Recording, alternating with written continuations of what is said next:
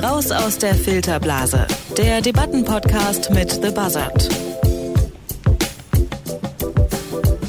Hallo, liebe Freunde der gepflegten inhaltlichen Auseinandersetzung. Jan-Philipp Wilhelm hier. Schön, dass ihr wieder dabei seid bei Raus aus der Filterblase. Und schön auch, dass hier wieder zwei Kollegen vom Debattenportal The Buzzard sitzen, Dario Nassal und Marus Jakobs. Hi. Hey. Hi, es ist schön wieder hier zu sein. Ich freue mich immer jedes Mal hier wieder im Podcaststudio zu sitzen, alle zwei Wochen. Ja, ich, immer ein ich, schöner Termin. Und äh, wir haben uns schon länger nicht mehr gesehen, ne? Wir haben uns absolut eine Weile nicht mehr gesehen. Die letzten Folgen hat ja ähm, Rabea mit euch gemacht. Mhm. Äh, ja, wie, wie geht's euch? Gut, gut. äh, ich war gestern äh, auf dem Open Air am Wochenende und bin dann äh, in den See gegangen, also in den See gesprungen, um mich um der Hitze zu entfliehen. Völlig zu Recht. Das ist, bei mir war es tatsächlich ganz anders. Ich saß in meiner abgedunkelten Wohnung und habe Podcast-Vorbereitung gemacht und wurde immer deprimierter über den Zustand der Welt und die Klimakrise. Oh no, oh no. Naja, also ich glaube, wir haben so ein bisschen Glück, ne? Wenn, wenn wir gestern hier hätten sitzen müssen bei irgendwie ja. 38 Grad, war, glaube ich, Temperaturrekord in Leipzig. Ja, war absurd einfach. Also. also da wären wir hier drin gestorben. Es ist ja. jetzt schon grenzwertig, finde ich, aber ja. Ja. Das wäre das wär hart gewesen. Ähm, genau, also in der letzten Folge äh, mit Rabea, da ging es ja um die Gründe für die Krise der SPD. Äh, spannende Folge übrigens, wie ich fand. Die mhm. kann man nachhören im Podcast-Feed oder auf detektor.fm, wenn ihr das möchtet. Ähm, heute mhm. zoomen wir aber mal wieder ein bisschen raus aus Deutschland und rein in die weite Welt sozusagen. Es geht nämlich um den Konflikt zwischen den USA und dem Iran und konkret um die Frage, wie sich ein Krieg zwischen den beiden Ländern eigentlich noch verhindern lassen kann. Denn so unschön das klingt, es gibt ja doch einige Zeichen, die gerade auf Krieg stehen. Zumindest scheint im Moment die Provokationsbereitschaft auf beiden Seiten ja, recht hoch zu sein, mhm. kann man, denke ich, sagen. Ähm, ich fasse vielleicht mal so ein bisschen zusammen, äh, um was es da geht, dass wir da so einen kleinen Überblick nochmal haben. Los ging die aktuelle Krise ja schon vor etwas mehr als einem Jahr, im Mai 2018. Da hat US-Präsident äh, Donald Trump das Atomabkommen mit dem Iran einseitig aufgekündigt. Also dieses Atomabkommen, das war äh, ein Abkommen zwischen den USA, Frankreich, Deutschland, Großbritannien, China und Russland. Das wurde ausgehandelt, um das Land davon abzubringen, Atomwaffen zu entwickeln. Ähm, und ja, dieses Abkommen war der neuen US-Regierung irgendwie nicht umfassend genug und um dann neue Verhandlungen zu erzwingen, haben die USA in den letzten Monaten dann auch neue Wirtschaftssanktionen gegen den Iran verhängt. Die haben das Land äh, inzwischen in eine ziemliche Rezession gestürzt und ja, in den letzten Wochen hat sich die ganze Situation ziemlich zugespitzt. Also ähm, das hat man wahrscheinlich in den Nachrichten auch äh, gut mitverfolgen können. Die USA haben zusätzliche Truppen in den Nahen Osten verlegt. Es wurden zwei Öltanker Mitte Juni vor der Küste ähm, des Iran angegriffen. Äh, laut dem US-Militär stecken dahinter die iranischen Revolutionsgarden. Dann haben iranische Einheiten eine amerikanische Drohne abgeschossen. Donald Trump hat dann einen geplanten Vergeltungsschlag erst Minuten vorher wieder abgesagt.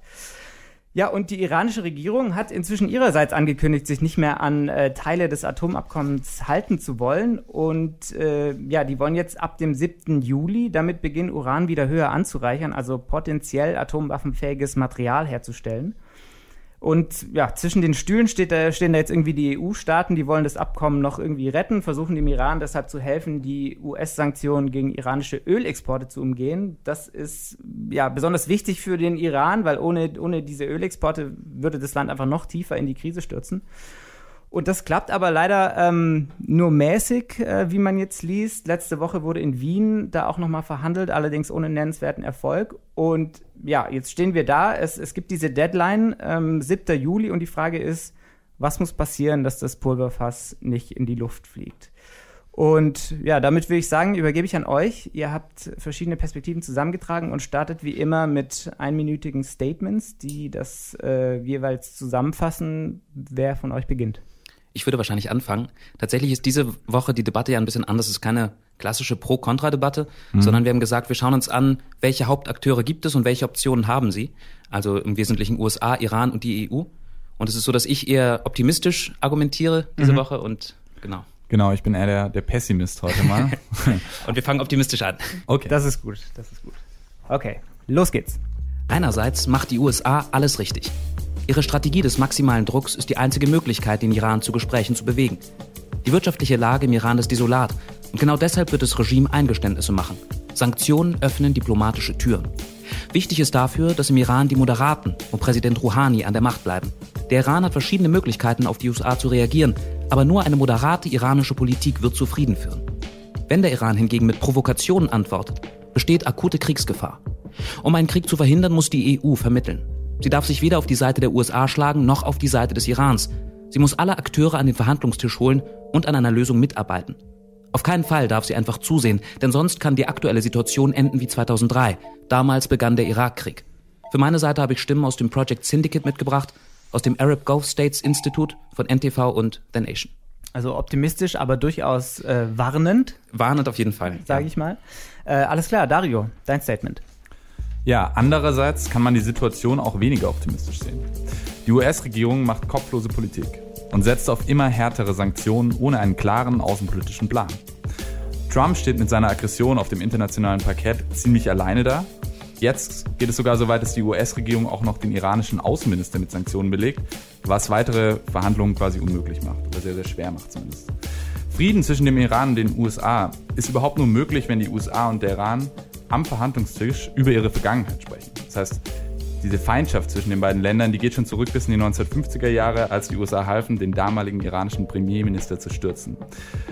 Diese historischen Narrative müssen auf den Verhandlungstisch, müssen aufgearbeitet werden, sonst hat der Frieden keine Chance. Die EU kann hier wenig beitragen. Sie ist nach wie vor zu abhängig von der Wirtschaftsmacht der USA, um wirklich eine eigenständige Außenpolitik durchzusetzen. Die Chancen auf Frieden stehen also alles andere als gut. Für meine Seite habe ich Stimmen von NBC News, National Interest und The Atlantic mitgebracht. Gut, ja, dann äh, würde ich sagen, um den Überblick nicht zu verlieren, ähm, du hast es ja schon gesagt von Maurus, strukturieren wir das Ganze doch mal nach den verschiedenen Akteuren, die da jetzt beteiligt sind ähm, und fragen, was die tun können oder sollten oder was sie vielleicht auch nicht tun können, ähm, um die Situation zu entschärfen. Und wir beginnen mit den USA. Wie ist die Lage? Ja, da habe ich eine Position mitgebracht, die im Grunde sagt, was die USA machen, ist schon ganz gut. Die müssen den Iran einfach noch weiter unter Druck setzen. Und so kann am Ende vielleicht eine diplomatische Lösung gelingen. Mhm. Die Position stammt von einem Richard N. Haas und ist veröffentlicht worden im Project Syndicate. Das kurz zur Einordnung ist eine NGO, eine Art Zusammenschluss von hunderten Zeitungen, ähm, hat aber auch eine eigene Internetseite, ist also einfach so eine, so eine sehr internationale Plattform. Und der Mr. Haas ähm, ist der Vorsitz des Rats für, Auswärtigen, für auswärtige Beziehungen in, in Washington. Das ist die einflussreichste private Denkfabrik für für außenpolitische Strategien der USA. Mhm. Der hat also da im Grunde eine authentische US-amerikanische Argumentation, ähm, die direkt aus dem Zentrum der Macht kommt. Und der sagt, eben weiter Druck machen ist das, was die USA tun sollten, mit dem Ziel, äh, das Atomabkommen neu zu verhandeln. Es gibt viele Leute in Washington, die sagen, ähm, ein Regierungswechsel sollte das Ziel sein, unter anderem zum Beispiel Trumps Sicherheitsberater John Bolton. Mhm. Ähm, der hat da nochmal ganz andere Ambitionen, aber Haas sagt eben, nein, das ist die falsche Richtung. Das ist, äh, das ist nicht plausibel, dass es passieren wird. Und äh, die Neuverhandlung ist eigentlich das einzig Plausible. Und er sagt, was, was Trump ja macht, ist maximaler Druck. Also das sind die härtesten Sanktionen, die die USA je gegen den Iran verhängt hat, ja. jetzt im, im Lauf des letzten Jahres. Ja. Und äh, diese Sanktionen wirken sehr stark, weil selbst Länder, die eigentlich gegen Trump in dieser, in dieser Politik sind, also zum Beispiel Deutschland, die eigentlich dagegen sind, mitgehen, ähm, weil sie angewiesen sind auf die USA, weil sie sagen, die, die USA ist der wichtigere Partner, ähm, mit denen müssen wir weiter handeln und die stellen sich dann eben gegen den Iran. Deswegen wirken diese Sanktionen so ungeheuer stark. Ja. Und wenn man sich im Iran anschaut, was passiert, äh, die Ölexporte sind eingebrochen, die Wirtschaft ist 2018 um 4% geschrumpft, wird, wird wahrscheinlich 2019 um 6% schrumpfen. Die, die Währung fällt, also da sieht es echt nicht gut aus, auch in der Bevölkerung nicht, weil Trump so einen Druck ausübt. Und Haas sagt eben, das ist, das ist die Möglichkeit, den Iran an den Tisch zu zwingen, mhm. um ihn zum Gespräch zu bringen. Ich habe eine ganz andere Position mitgebracht von Haley Seufer. Sie sagt, äh, zum Verhandeln braucht es einen Partner. Irans Top-Diplomaten zu sanktionieren und dann auf Verhandlungen zu hoffen, ist bestenfalls lachhaft. Also sie sagt, man sieht, wenn man sich die Wirkung anschaut, äh, dessen, was du sagst, natürlich wirken die Sanktionen, klar. Mhm. Also es gibt viele Menschen, die jetzt einfach weniger zu essen haben und natürlich hat das Regime auch weniger finanzielle Mittel zur Verfügung, das stimmt. Aber man sieht eben auch, dass jetzt äh, innerhalb des letzten Jahres ne, die Sanktionen immer härter geworden sind, das nicht dazu geführt hat, dass der Iran an den Verhandlungstisch gekommen ist. Man könnte sogar sagen, im Gegenteil, jetzt erst fängt der Iran wirklich an, tatsächlich ernsthaft zu drohen und hat diese neue Deadline ähm, vom 7. Juli eben äh, ins Gespräch gebracht und hat jetzt auch der EU gedroht und gesagt, wenn ihr ja. jetzt nicht schafft, dieses Abkommen mhm. zu retten, dann werden wir aber ganz sicher Uran aufstocken. Ja, man muss sich auch immer fragen, also die äh, Sanktionen, die treffen Menschen und wie die dann reagieren, ist schwer zu sagen. Ne? Natürlich können sie auf der einen Seite äh, dann Druck aufs Regime ausüben, aber in dem Fall ist es ja wohl eher so, dass sich die Bevölkerung mit der Regierung solidarisiert. Ja, das stimmt. Genau, also das ist die Position von, von Haley Seufer, die eben bei NBC News schreibt und die ist, ähm, die war nationale Sicherheitsberaterin von verschiedenen Senatoren, also auch eigentlich eine Expertin im Gebiet. Mhm. Ähm, und sie ist Leiterin des Jewish Democratic Council of America. Das ist eine jüdische Interessengruppe, die aber den US-Demokraten äh, nahesteht. Das heißt sozusagen, sie hat diese klassische demokratische, US-demokratische Position, die mhm. eben Trumps Verhalten ähm, komplett äh, daneben findet, kann man wirklich so sagen, und äh, komplett wirr und, und äh, kopflos. Sie sagt eben, Sanktionen können als strategisches Mittel funktionieren, aber nur, wenn man wirklich einen klaren Plan hat, was mit diesen Sanktionen eigentlich tatsächlich äh, bewirkt werden soll. Und äh, sie zum Beispiel hat auch darauf verwiesen, was ich vorhin auch schon gesagt habe, die jüngsten Sanktionen zum Beispiel unter anderem ähm, betreffen unter anderem den iranischen Außenminister. Und äh, der ist aber wiederum dafür zuständig, eigentlich zu verhandeln. Das heißt, wenn man den jetzt mit den Sanktionen belegt, ist es sehr unwahrscheinlich, dass er dann eben noch offen sein wird, äh, dafür tatsächlich eine diplomatische Lösung zu finden. Und mhm. ähm, deswegen meint sie, das ist ein sehr kopfloses Verhalten und ähm, es bringt nichts. Also tatsächlich, meine Stimme würde sogar bis zum gewissen Grad, glaube ich, mitgehen. Also der Richard Haas findet die aktuelle Umsetzung der Sanktionen auch noch nicht ideal und er sagt selbst, dass es, dass es noch nicht zum Ziel geführt hat, offenkundig. Mhm. Ähm, und er sagt auch, dass Krieg als reelle Gefahr im Raum steht. Also dass mhm. dieser, dass dieser Konflikt tatsächlich eskalieren könnte und dann eventuell unkontrollierbar wird. Mhm. Und er sagt, was die USA eben machen müssten, wäre signalisieren, dass eine tatsächliche Bereitschaft da ist für einen Dialog. Ähm, vielleicht auch eine Bereitschaft, äh, Zugeständnisse zu machen gegenüber dem Iran, ähm, ihn als, äh, als große Macht in dieser Region neben Saudi-Arabien zu akzeptieren. Ähm, und er sagt, wenn, wenn, diese, wenn dieses Signal käme von Seiten der USA, zusammen mit diesen Sanktionen, die eben den Druck so erhöhen, dass der Iran auch gezwungen ist, sich dem zu stellen, dann könnte man sagen, okay, das könnte zu Ergebnissen führen. Stimmt, Sanktionen allein ohne Ziel würden wahrscheinlich auch ihm zufolge nicht nicht äh, irgendwie zielführend sein. Mhm. Ja. Gleichzeitig, ähm, also meine Stimme ist auch noch kritischer, was eben die Glaubwürdigkeit der US-Politik angeht. Also sie sagt eben, ähm, Haley Seufer sagt eben, Trumps Umgang ist so impulsiv und wirr. Also wenn man sich jetzt die, die Ereignisse der letzten Wochen anschaut, ja, es wurde erst ein Luftanschlag geplant, dann wenige Minuten vorher sagt Trump den Luftanschlag auf einmal ab. Äh, das gleiche war im Grunde mit diesem Truppenrückzug, den wir hier in der ersten Folge auch debattiert haben, nämlich mhm. Trump hat angekündigt, alle Truppen aus dem Nahen Osten abzuziehen. Dann hat er es doch nicht gemacht. Jetzt werden sogar wieder Truppen in die Region verlegt. Ähm, es geht die ganze Zeit hin und her. Wenn er jetzt die Truppen abgezogen hätte, argumentiert sie, wäre das für den Iran natürlich super gewesen, weil er hätte den Einfluss in der Region eben ausweiten können, ohne die USA. Jetzt kann er es nicht, aber äh, auch diese ganze Idee von, dass, dass Trump eben oft äh, ne, Dinge als Fake News bezeichnet und sehr lautstark ähm, rumbrüllt, sagt sie eben, führt dazu, dass man den USA auch nicht mehr so sehr vertraut. Also man hat das gesehen bei dem Vorfall ähm, wo dieser, ähm, die Drohne zum Beispiel jetzt abgeschossen wurde, dass mhm. eben nicht sofort den USA geglaubt wurde, sondern eben gesagt wurde, nee, wir müssen das eigentlich unabhängig untersuchen. Ne? Und das gleiche eben auch bei dem, äh, bei dem Anschlag im Vorfall äh, im Golf von Oman. Mhm. Da hat der UN-Generalsekretär erstmal gesagt, wir brauchen hier eine unabhängige Untersuchung. Das heißt, sie sagt, die USA haben sich unglaubwürdig gemacht durch die Regierung von Trump und allein deshalb ähm, ist es sehr unwahrscheinlich, dass sie mit, diesen, mit diesen Sanktionen tatsächlich wirklich etwas bewirken, weil ähm, viele Menschen sich nicht mehr sicher sind, ob die USA damit eine kohärente Strategie verfolgen, selbst wenn sie es tun würden. Aber sie würde nicht grundsätzlich in Frage stellen, dass Sanktionen äh, als Druckmittel funktionieren können. Sie sagt nur die Art und Weise, wie Trump das ja. jetzt völlig wirr und unstrategisch im Grunde macht, genau. ist der falsche Weg. Genau, und eben auch den Aspekt, dass die USA international isoliert dastehen. Ich meine, mhm. zur Zeit des Irakkriegs war, war es ja so, dass Deutschland, Frankreich und Großbritannien nicht einer Meinung waren. Jetzt ist es so, dass die eben ganz klar sagen, diese Sanktionen sind im Grunde falsch und wir müssen jetzt eigentlich eine andere Lösung finden. Mhm. Und es gibt eigentlich niemanden, der bei den USA mitgeht. Natürlich können sie die anderen unter Druck setzen durch ihre Wirtschaftsmacht. Und das schaffen sie ja auch. Also das ist genau das, das was sie tun. Genau, das, das stimmt. Scheint das zu funktionieren. Richtig, ja. Es scheint ja gar nicht so weit auseinander zu sein. Also irgendwie Sanktionen mhm. sind, sind äh, doch ein äh, probates Mittel. Also glaube ich, sagen, sagen beide Stimmen, die mhm. ihr mitgebracht habt. Aber es, es kommt so, na, also der Ton macht die Musik und es ist die Frage, was kommt, was ist zusätzlich zu den Sanktionen? Ja, genau. Also, also was, welche Ziele verfolgt man und welche ja, welche, welche Incentives gibt man dann auch ähm, dem Iran, sich eben so zu verhalten, wie man das äh, aus Sicht der USA gerne möchte? Dann ähm, würde ich sagen, schauen wir doch einfach mal äh, auf den Iran. Ähm, der ist ja jetzt, kann man glaube ich schon so sagen, ziemlich in die Ecke gedrängt, die iranische Regierung. Ähm, welche Handlungsoptionen gibt's denn da eigentlich jetzt im Moment? Ja, es ist eine relativ komplizierte innenpolitische Lage im Iran. Das ist oft gar nicht so klar, wenn man, wenn man jetzt die Berichterstattung so, so ein bisschen nur verfolgt, wie gespalten das Land in sich auch ist und dass jetzt die Iran nicht als Einheit ähm, vor den USA steht, sondern dass es da auch verschiedene ähm, im Grunde Fraktionen gibt mit eigenen Machtinteressen.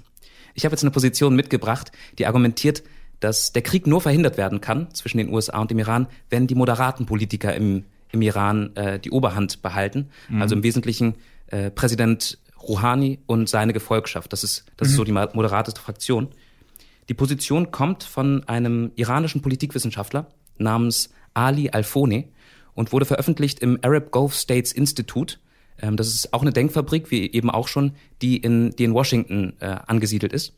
Alfone ist allerdings in Teheran aufgewachsen und gibt so eine Art ähm, Einblick in die iranische Innenpolitik eigentlich und versucht das da auseinander zu friemeln, welche Interessen da reinspielen und welche Optionen der Iran hat. Mhm. Und äh, grundsätzlich sagt er erstmal, dass der Iran überhaupt kein Interesse am Krieg hat und die USA allerdings auch nicht. Also Trump hat im mhm. Wahlkampf ja damit äh, geworben, im Grunde, dass er sich aus dem Mittleren Osten zurückzieht. Das ist eines seiner wichtigsten Wahlversprechen gewesen. Ja. Der Iran wiederum weiß, dass er militärisch unterlegen ist, dass er eigentlich keine Chance hat gegen die, die Übermacht der USA. Trotzdem sind wir jetzt in dieser sehr bedrohlichen Situation, die sich so gegenseitig hochschaukelt. Und ähm, Alfoni sagt eben, es ist ganz entscheidend, wer jetzt im Iran die Oberhand behält, ähm, um diesen Konflikt zu, zu kontrollieren. Da gibt es im Wesentlichen die Moderaten und Präsident Hassan Rouhani. Und dann gibt es die Konservativen und Hardliner. Und das sind, das sind nochmal zwei Fraktionen, nämlich einmal das religiöse und politische Oberhaupt, ähm, der heißt Ali Khamenei oder Khamenei, ich bin nicht ganz sicher mit der Aussprache. Und dann gibt es die iranische Revolutionsgarde.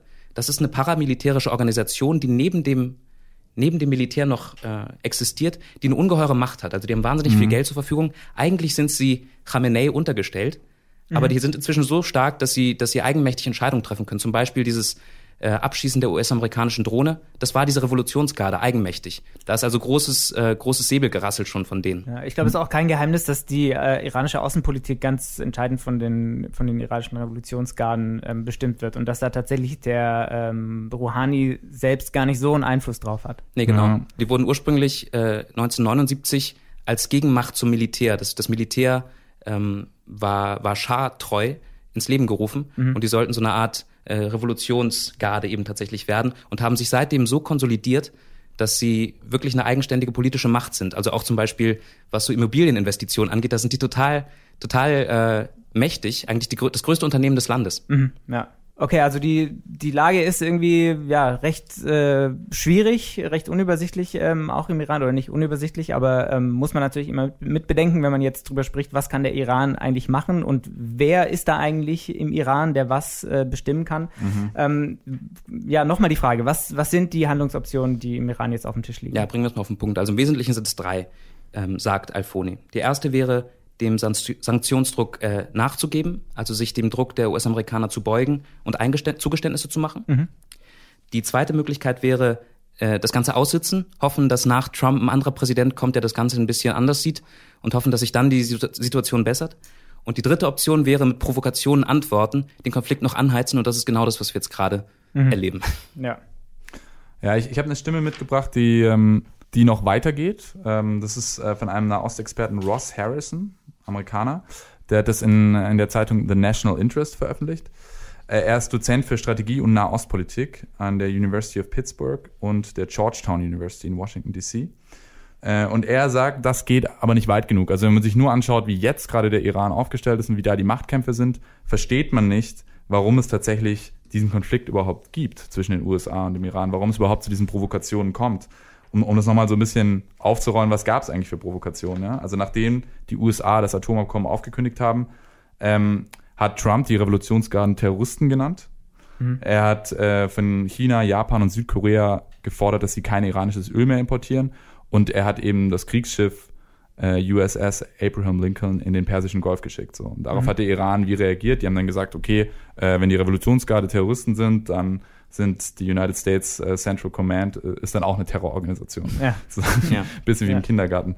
Ähm, und dann haben sie halt angekündigt, jetzt eben mit dem 7. Juli, wenn, wenn dieses, das mit dem Atomabkommen nicht gerettet wird, dann werden sie auch das Uran eben weiter anreichern. Ja. Ähm, und vermutlich auch eben diese Angriffe auf Öltanker im Persischen Golf gefahren. Zumindest vermutet das die US-Regierung. Ne? Ja. Ähm, Aber diese Provokationen sind nur zu verstehen, wenn man versteht, dass es von beiden Seiten wirklich ein tief sitzendes Misstrauen gegenüber der anderen Seite gibt. Also die, die Iraner denken historisch gesehen immer, dass die USA versuchen, ähm, ein Regime Change zu forcieren. Die haben immer Angst ja. davor, dass die USA schon wieder. Und einige wollen das ja auch, das haben wir schon genau. drüber gesprochen im Grunde. Es gibt diese Position tatsächlich. Ist dann sogar so, das, aber. Genau, das wird ganz offen gesagt mhm. von eben John Bolton, der nationale Sicherheitsberater, ja. der äh, einfach auch eine sehr einflussreiche Position in der Regierung hat in den ja. USA. Ja. Genau, deswegen ist es gar nicht mal vielleicht so unberechtigt, aber es ist natürlich auch ein einfaches historisches Narrativ, was sie immer wieder nutzen. Also sobald die USA irgendwas machen, sagen sie, oh, die wollen, die wollen unser Regime äh, stürzen, Vorsicht. Und bei den USA ist es eben so, dass der Iran ja einer der größten Konkurrenten im, im Nahen Osten ist, die nachdem der Schah eben abgesetzt wurde, tatsächlich für den politischen Islam standen, der immer als Gegenpol zu der Macht der USA in der Region gesehen wurde. Hm. Und deshalb haben sie ähm, prinzipiell eben auch große Angst vor dem Iran oder sehen den halt auch einfach so als, als Konkurrenten. Also der würde im Grunde sagen, man müsste sich der Geschichte bewusst sein, bevor man überhaupt wirklich äh, was tun kann und muss die Geschichte aufarbeiten, bevor man was tun kann? Genau, also er sagt sozusagen, zu einer, wenn es zu einer Schlichtung kommen soll, dann funktioniert es nur, wenn man diese Geschichte irgendwie aufarbeitet und diese Schuldnarrative auf den Verhandlungstisch bringt. Verstehe. Wie das genau funktionieren soll, sagt er nicht. Ist natürlich auch nicht so einfach. Äh, ist auch die Frage, ob Donald Trump äh, der Richtige wäre, ähm, irgendwas aufzuarbeiten. Naja, der eben äh, Macht projizieren will ähm, mhm. in seiner Außenpolitik. Das sieht man ja auch äh, sonst, also bei Nordkorea zum Beispiel. Ähm, und dass ausgerechnet Trump jetzt derjenige sein sollte, der äh, ja die, die Schuld der USA ähm, in, in der iranischen Geschichte aufarbeiten soll. Das stimmt, aber es ist trotzdem wichtig, glaube ich, darauf zu verweisen, weil man das sonst tatsächlich nicht versteht. Also ja, diesen ganzen Konflikt. Ja, ja, also zum Beispiel, ich war ja selber auch im Iran reisen, ähm, nach meinem Auslandssemester in Istanbul und ähm, war da drei Wochen im Land unterwegs, Couchsurfen und man sieht halt tatsächlich auch, ähm, es gibt zum Beispiel in der alten amerikanischen Botschaft ist halt so ein Graffiti von den USA, äh, wo die USA als Satan dargestellt werden. Ja. So. Also es ist wirklich so tief verankert, dieser, dieses Misstrauen. Ähm, das, das, denkt man jetzt von außen vielleicht gar nicht. Ja. Ja. Tatsächlich ist meine Position da so ein bisschen pragmatischer und schaut mhm. sich an konkret, was ist möglich. Und was ich eben gesagt habe, diese drei Optionen, die es eigentlich gibt, mhm. das ist doch nicht so eindeutig. Also es, wie gesagt, es wäre entweder nachgeben, sich beugen. Das zweite wäre das Ganze aussitzen, Trump einfach abwarten und hoffen, dass danach wer anders kommt. Mhm. Und das dritte wäre aktiver Widerstand und mit Provokationen antworten und den Konflikt anheizen. Wenn wir uns aber das Ganze nochmal anschauen, dann, äh, dann ist es doch nicht so einfach. Also erste Option nachgeben, sich dem Ganzen beugen. Das ist ja de facto schon mal passiert, als das Atomabkommen überhaupt abgeschlossen wurde. Also Obama hat nämlich genau auch das gemacht. Sanktionen im Zusammenspiel mit Diplomatie mhm. war der Mix, der zu diesem Atomabkommen überhaupt geführt hat. Was damals in, im Iran sehr, sehr wohlwollend begrüßt wurde. Also Rouhani, der Präsident, konnte seine Wahlversprechen halten, die Wirtschaft stabilisieren, die Sanktionen waren weg, das Verhältnis zu den USA wieder ein bisschen normaler. Mhm. Auch der Religionsführer Khamenei hat das Ganze unterstützt und die Revolutionsgarden, die eigentlich sehr in Kontra sind, was die USA angeht, haben mhm. zumindest geschwiegen. Die haben das zwar nicht unterstützt, aber sie haben es sie haben es erstmal gebilligt mit der Hoffnung, dass es wirtschaftlich Aufschwung bringen würde ins Land. Und jetzt dadurch, dass Trump sich vor einem Jahr so unangekündigt daraus zurückgezogen hat, hat Rouhani als Präsident alle Glaubwürdigkeit verloren in der Bevölkerung.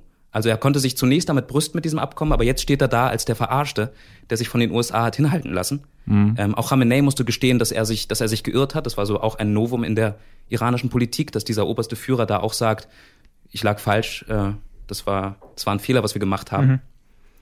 Deswegen durch diese im Grunde diesen Rückschlag für die iranische Politik ist es sehr unwahrscheinlich, dass sie jetzt so ohne weiteres nochmal nachgeben und sich einfach den neuen Forderungen der USA beugen, weil sie es eben vorher schon mal gemacht haben und dann äh, wie Sie empfinden, verraten wurden, würde mhm. sagen, würde meine Stimme sagen. Vielleicht, um da nochmal kurz reinzugehen, um zu verstehen, warum die sich so verraten fühlen, muss man vielleicht kurz erklären, wie das damals war. Also als 1953 der iranische Premierminister gestürzt wurde, war das für, für die Iraner nationales Trauma, weil die haben angefangen tatsächlich damals zum ersten Mal ähm, ein demokratisches System einzuführen. Es war ein demokratisch gewählter Staatsoberhaupt und die hatten das Gefühl, jetzt geht es endlich in Richtung Modernisierung und die USA galten immer als, als eine Macht, die äh, eben weg wollen von dieser, von dieser Zeit des Kolonialismus. Und dass die dann ausgerechnet den Iranern in den Rücken fallen, gemeinsam mit den Briten und diesen Premierminister gestürzt haben, ähm, das hat halt das ganze Vertrauen komplett zerstört. Und dann kamen danach noch andere Sachen, wie der Iran-Irak-Krieg, wo eben die USA ähm, den Irak unterstützt haben.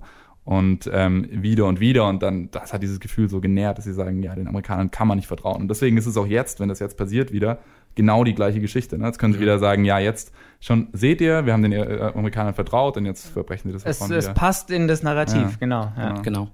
Und deswegen ist die erste Option, die ich genannt habe, nachgeben, eben doch gar nicht so sehr wahrscheinlich. Also das lässt sich jetzt mhm. in der iranischen Politik gar nicht mehr so sehr vertreten im Grunde, dass man das machen würde. Dann könnte man überlegen, okay, die zweite Option war das Aussitzen. Also man wartet, bis Trump weg ist und hofft, dass es danach besser wird. Das war auch offenbar der Plan. Also das ganze erste Jahr hindurch, seit Trump das äh, Abkommen aufgekündigt hat, war der Iran ja sehr zurückhaltend. Hat sich, ähm, hat den Wunsch geäußert, im Abkommen zu bleiben mit allen anderen, die noch drin sind. Ja. Ähm, das ist jetzt allerdings auch schon passé. Also wir haben jetzt im, im vergangenen Monat, seit Mai im Grunde, haben wir gesehen, dass die ganze Situation eskaliert. Es gab nämlich immer neue Sanktionen von Seiten der USA. Ähm, der Iran hat jetzt angekündigt, haben wir schon gehört, ähm, sich auch nicht mehr ans Abkommen zu halten wollen ab 7. Juli, also in einer Woche genau. Mhm. Ähm, dann gab es diese militärischen Konfrontationen mit dem Abschuss der Drohne, mit äh, davor dem, dem äh, Angriff auf die zwei Öltanker, wofür der Iran verantwortlich gemacht wurde. Im Wesentlichen ist es natürlich die Revolutionsgarde, die da eigenmächtig Schritte ergreift wahrscheinlich. Mhm. Aber wir sehen deswegen, deswegen ist die Situation, also von diesen drei Optionen, die wir ursprünglich hatten, mhm. ähm, eigentlich ist nur noch eine da, nämlich die wir gerade erleben, die, die gegenseitige Provokation, das Aufheizen des Konfliktes. Aber du hast doch die optimistische ähm, Position mitgebracht, Maurus. Das klingt jetzt alles äh, nicht sehr optimistisch. Das klingt, klingt nicht so optimistisch. Ich komme nochmal auf den optimistischen Punkt zurück. Genau. Meine Stimme sagt, äh, es kann durchaus eine friedliche Lösung geben, wenn die moderaten Politiker um Rouhani im Iran äh, die Machtkämpfe für sich entscheiden können. Mhm. Es ist nämlich so, wir haben die Konservativen, die Hardliner. Ähm, Im Wesentlichen ist das die Revolutionsgarde, die eigenmächtig handelt. Und wir haben Rouhani, ähm, dadurch, dass die Revolutionsgarde so eigen, eigenmächtig im Grunde agiert, also dass sie zum Beispiel die US-Drohne abschießt, ohne irgendjemanden darum um Erlaubnis fragen zu müssen, ist Rouhani in keiner so starken Position. Also er kann nicht so ohne weiteres die in die Schranken weisen. Er kann aber international ähm, in die Verhandlungen treten. Also da ist immer noch er derjenige, der gewissermaßen die Feder führt. Mhm. Und meine Stimme sagt eben, wenn Rouhani es da schafft, eine Art Vereinbarung zu finden, eine diplomatische, dann mhm. könnte das Ganze noch friedlich ausgehen. Wenn eine Revolutionsgarde hingegen weiter provoziert und den Konflikt anheizt, was sie jetzt schon machen, ähm, dann sieht das nicht gut aus. Und äh, meine Stimme ist da eben pessimistischer und sagt, nee, das kann nur klappen, wenn wir über die Geschichte reden. ja. Und ob Trump das macht, haben wir gerade schon festgestellt. Man weiß es nicht. Okay, wir kommen an, wir kommen an dieser Stelle vielleicht äh, nicht so nicht so sehr weiter. Dann schauen wir doch mal auf die schauen wir doch mal auf die EU, weil ähm, die EU scheint da ja eine ziemlich zentrale Rolle jetzt ähm, in der ganzen Situation einzunehmen. Ich habe es ähm, vorhin in der Anmod ja auch schon mal kurz angesprochen. Die EU hat eben versucht, dem Iran dabei zu helfen, eben Teile dieser äh, amerikanischen Sanktionen zu umgehen. Ähm, konkret ging es da um ein System, mit dem dem Iran geholfen werden sollte, Ölexport, also weiterhin Öl exportieren zu können ähm, weil das einfach essentiell ist für die iranische Wirtschaft. Und ähm, ja, das scheint aber nicht so gut zu funktionieren, wie es jetzt aussieht. Ähm, was, was kann, was sollte die EU überhaupt machen? Ja, äh, ich mache hier mal den Anfang zur Abwechslung. Ähm, die EU kann eigentlich nicht so viel machen. das ist eine Antwort, die ich mitgebracht habe. Ja, es ist heute die Position, die ich vertrete, zu Recht, aber auch. Es gibt schon viele, viele Punkte, die man kritisch sehen kann. Äh, ich habe eine Stimme mitgebracht von ähm, einem Journalisten, der heißt Tom McTalk. Der schreibt für The Atlantic. Und ähm, er sagt, das große Problem ist eben, dass Europa sich weder ökonomisch noch diplomatisch eigentlich den Wünschen und Interessen der USA widersetzen kann, weil die USA einfach zu mächtig sind. Ne? Ähm, das ist jetzt äh, ist ein sehr renommierter Journalist, der schon lange Politik beobachtet. Er war mitunter auch Redaktionsleiter bei Politico, also echt bei so einem Spezialmagazin eigentlich für die, für die Hardcore-Politik-Fans in Washington DC mhm.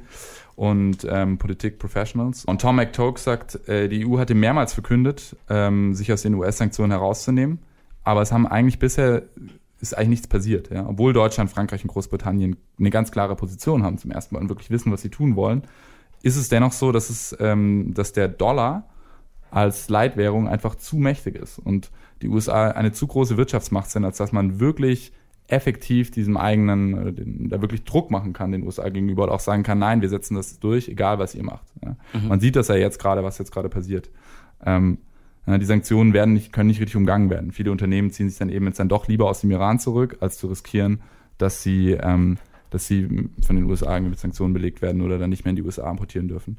Und das ist eben ein Riesenproblem. Er sagt, das könnte sich eigentlich nur ändern, wenn ähm, der Euro eine ähnlich starke Leitwährung werden würde wie der US-Dollar. Erst dann könnten die EU auftreten und sagen, so, wisst ihr was, wir machen jetzt unser eigenes Ding oder wir setzen jetzt unsere Wünsche durch. Ja. Das ist natürlich in diesem kurzen Zeitraum nicht wahrscheinlich, dass da irgendwie jetzt der Euro nennenswert plötzlich mächtig wird und den, den Dollar entgegentreten kann. Ja, weil es ja auch so ist, ne, dass das, der, der ganze internationale Zahlungsverkehr ähm, basiert ja genau. auf einer Dollarinfrastruktur und das ist eigentlich das Problem. Also es, es ist ja auch so, dass die, äh, dass die EU auch schon versucht hat, das eben zu ändern, da, da ein eigenes System einzuführen, aber das ähm, gestaltet sich eben doch dann noch mal schwieriger, als es sowieso schon äh, immer klar war, dass es dass eben diese, dieses Dollarprimat ähm, schwierig ist zu umgehen. Ja, ich meine, es bräuchte dann halt auch eine einheitliche ähm, Geldpolitik in ganz Europa. Und das, das allein schon, das ist super schwierig. Wobei einfach. meine Perspektive würde komplett sagen, das ist der ganz falsche Ansatz. Also es geht jetzt nicht darum, dass die EU die USA unter Druck setzen und mhm. denen völlig entgegentreten, sondern was die EU jetzt tun muss, ist vermitteln.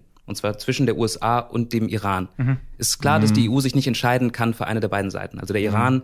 ist ein unterdrückendes Regime, unterstützt terroristische Organisationen, zweifelt das Existenzrecht Israels an, unterstützt Assad in Syrien. Mhm. Ähm, gleichzeitig, wenn man die, die USA unterstützt und deren deren ähm, Machtverhalten jetzt gerade, dann könnte das direkt in den Krieg führen. Also wenn, wenn Trump nicht mehr so isoliert dasteht, sondern die EU noch hinter ihm steht, dann, dann könnte das auch zu, zu echten Konflikten führen. Ja. Deswegen sagt die Perspektive, die ich habe, dass sich die EU dazwischen stellen muss, eben als diejenigen, die alle an den Verhandlungstisch holen. Die stammt von Ruprecht Polenz, das ist äh, ehemaliger Vorsitz des Auswärtigen Ausschusses im Bundestag. Mhm. Ähm, der hat zur Zeit des Irakkrieges im Bundestag gearbeitet, also war da Abgeordneter mhm. und bringt dementsprechend schon Erfahrung mit, welche Möglichkeiten eigentlich deutsche und europäische Politik hat ähm, zur Konfliktlösung zwischen Staaten. Also da hat er schon mal erlebt, wie es schiefgegangen ist und äußert sich jetzt zur aktuellen Situation. Und ähm, er sagt, das Wichtigste ist vor allem, dass die EU tatsächlich handelt. Das ist nämlich genau das, was nicht passiert ist 2003. Da war die EU äh, mhm. gespalten und hat nicht gehandelt. Und er sagt, was die jetzt machen müssen, ist ähm, im Grunde vehement auf Diplomatie bestehen. Also Deutschland, Frankreich und Großbritannien, die drei wichtigsten EU-Länder in diesem Konflikt, müssen die USA und den Iran an den Tisch holen. Sie müssen außerdem Russland und China an den Tisch holen, die auch Teil des Atomabkommens sind, und müssen darauf bestehen, dass, äh, dass eine Vereinbarung gefunden wird. Sie müssen, äh, im Grunde müssen amerikanische Sanktionen gelockert werden. Ähm, also der Iran muss irgendwie anerkannt werden als, als eigenständige Macht mit einem Existenzrecht. Und gleichzeitig muss eine neue Vereinbarung gefunden werden über den, das Atomabkommen. Und er sagt, ein wichtiger Schritt, und das ist vielleicht eine interessante Perspektive, wäre über, über Syrien zu reden. Denn man hat, man hat ähm, mit Iran einen der wichtigsten Unterstützer von, von Assad und man hat auch noch Russland am Tisch. Und er sagt, Russland hat das Interesse, dass die EU in Syrien den Wiederaufbau finanziert. Und das wäre so eine Art, im Grunde Möglichkeit, Russland in die Verhandlungen zu locken, sodass sie auch Lust haben, weil sie was gewinnen können, weil die EU eben sozusagen mhm. Geld zur Verfügung stellen würde. Mhm. Und so könnte man tatsächlich eine Art von Dialog vielleicht hinbekommen, wenn die EU das nur vehement genug fordert. Und die EU muss halt immer weiter insistieren und die, die Möglichkeiten, die sie hat, ihr weltpolitisches Gewicht in die Waagschale zu werfen, vielleicht nicht in Form von Druck, aber eben schon mit Autorität und Verantwortung, mhm. das müssen sie, das müssen sie alles reinpacken, weil es sonst jetzt echt äh, schiefgehen kann.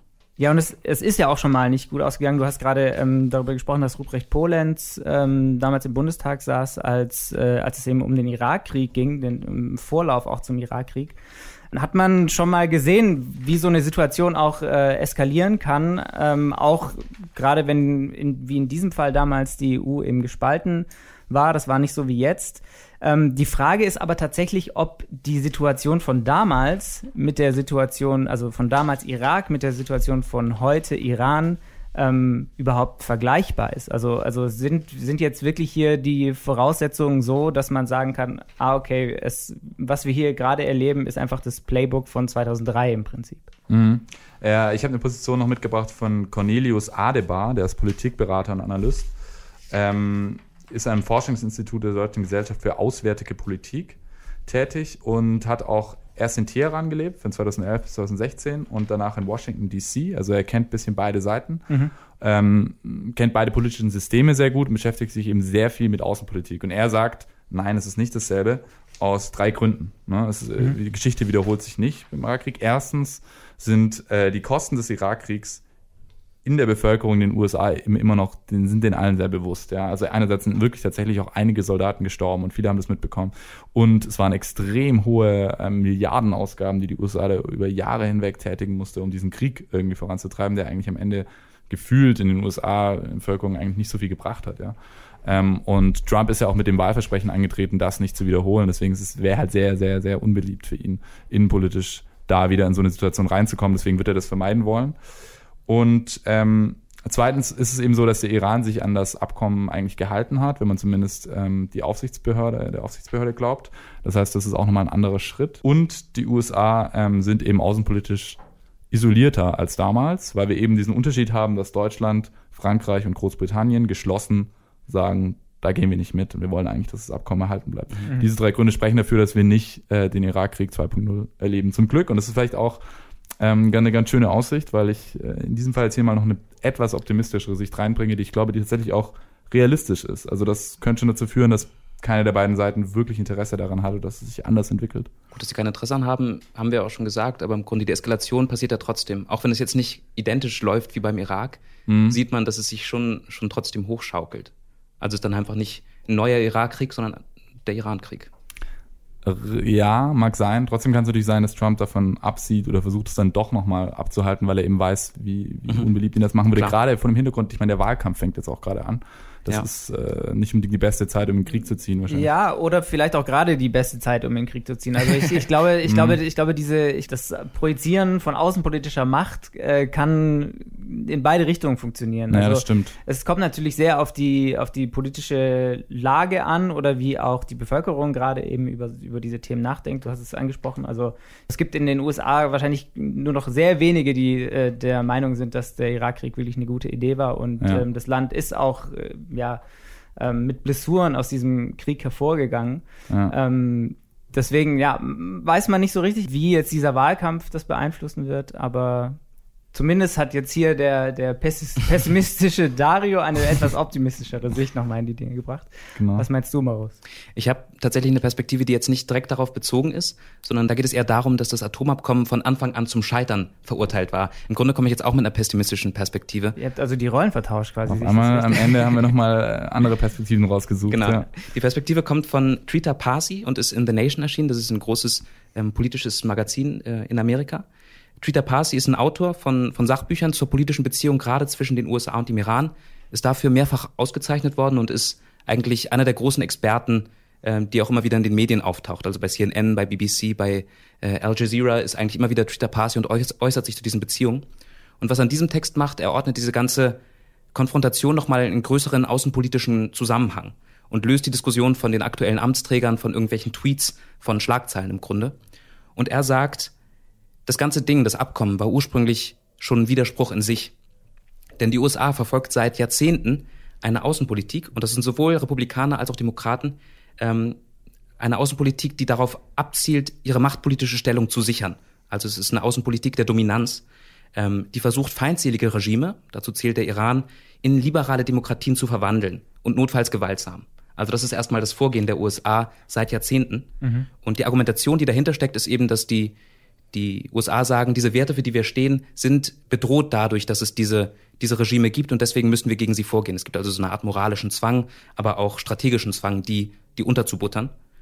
Und diese Grundstrategie, diese Ausrichtung ist das, ist das Problem bei diesem Abkommen. Also Obama, was er gemacht hat, ist genau das Gegenteil. Also er hat, er hat als erster Präsident im Grunde den Rückzug versucht aus dieser, aus dieser machtpolitischen Dominanzhaltung, die die USA immer hat, ja. hat ein Abkommen mit einer Nicht-Demokratie ähm, abgeschlossen.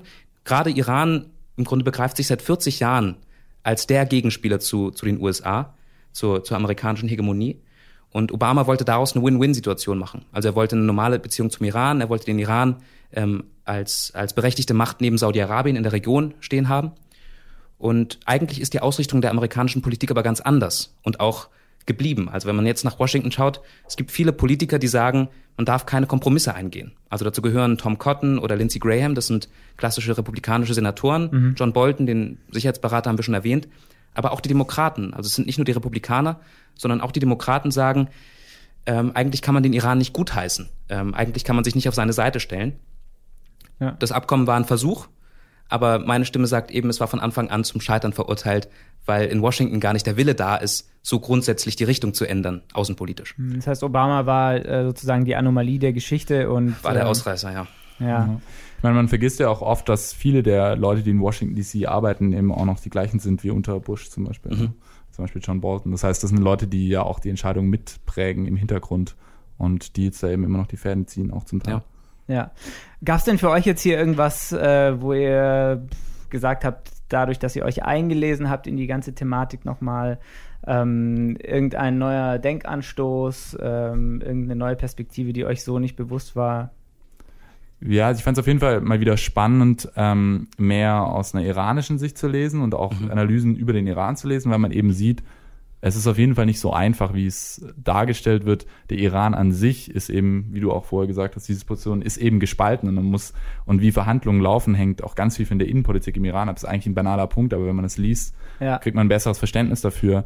Ähm, Genauso wie, wie die Sache mit der Geschichte. Ne? Viele wissen das, viele nicht, aber da dieser Text, äh, den ich da jetzt auch vorgestellt habe, der zeigt das eben wirklich sehr, sehr gut, wie das die Psyche des Landes irgendwie auch verändert hat und auch von beiden Seiten und warum das so ein Trauma ist. Und das, das finde ich immer sehr gut, diese Perspektiven zu finden, die so ein bisschen rausgehen, ein bisschen über den Tellerrand schauen, aber auch da die Sachen in einen größeren Zusammenhang einordnen ähm, weil das eben ganz abseits von den Schlagzeilen selbst einem wirklich hilft, tatsächlich diese Sachen tiefgründiger zu verstehen. Und da hatte ich auf jeden Fall schon wieder das Gefühl, als ich mich damit beschäftigt habe, dass es, mhm. ja, dass, dass mein Verständnis vertieft hat.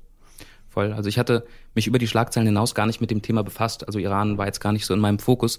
Und jetzt durch das Einarbeiten habe ich gesehen, dass es jetzt gerade so eine im Grunde die wichtige Phase ist. Jetzt die nächste Woche wird entscheiden, wie dieser Konflikt ja. sich, sich ausspielt.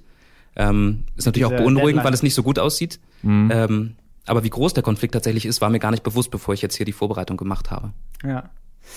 Ja, und falls ihr auch noch ein paar neue Denkanstöße zu diesem Thema mitnehmen wollt, ähm, also zu der Frage, wie sich ein Krieg zwischen dem Iran und den USA noch verhindern lässt, oder mm, ja, man muss das sagen, ob er sich äh, noch verhindern lässt, dann äh, schaut doch gerne vorbei auf thebuzzard.org. Da ähm, könnt ihr die ganze Debatte nochmal ausführlich anschauen. Auch die ganzen zitierten Texte im Original sind da verlinkt. Und auch kurz zusammengefasst für jeden, der nochmal ganz kurz den Überblick haben will. Ganz genau. Und damit sind wir hier auch schon am Ende. Ähm, ich sage vielen Dank fürs Zuhören. Vielen Dank äh, auch an euch beide, dass ihr wieder hier wart.